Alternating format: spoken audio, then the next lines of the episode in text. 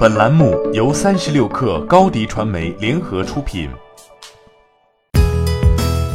本文来自三十六氪作者宋子乔。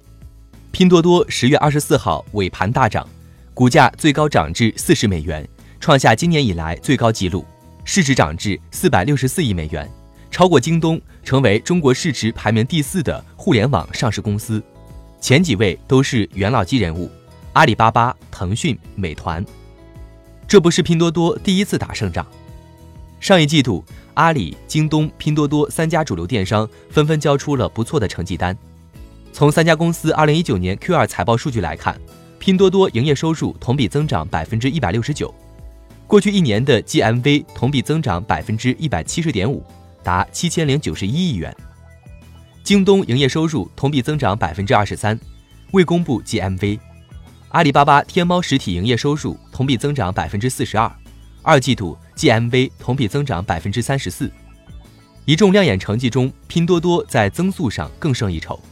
据晚点 Later Post，十月十号晚，拼多多四周年庆的动员会上，创始人兼 CEO 黄峥表示，拼多多真实支付 GMV 已经超过京东，购物体验提升为其带来了新一波用户。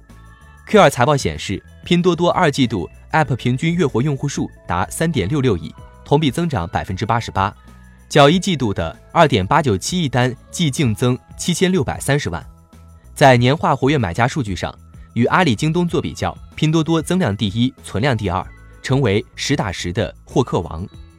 值得一提的是，拼多多表示，一二线城市用户对 GMV 的贡献在持续提升。拼多多的便宜实惠得益于过剩的产能和低价爆款的策略。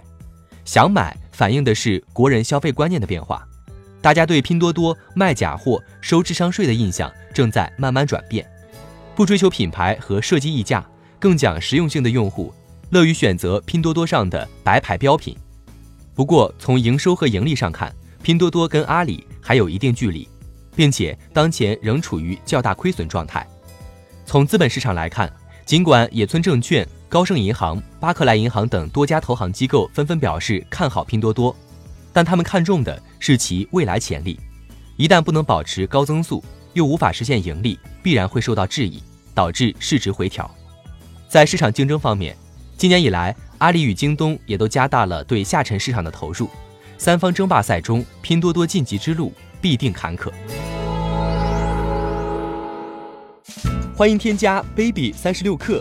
B a b y 三六 k r 加入克星学院，每周一封独家商业内参，终身加入学习社群，聊风口谈创业，和上万课友一起成长进化。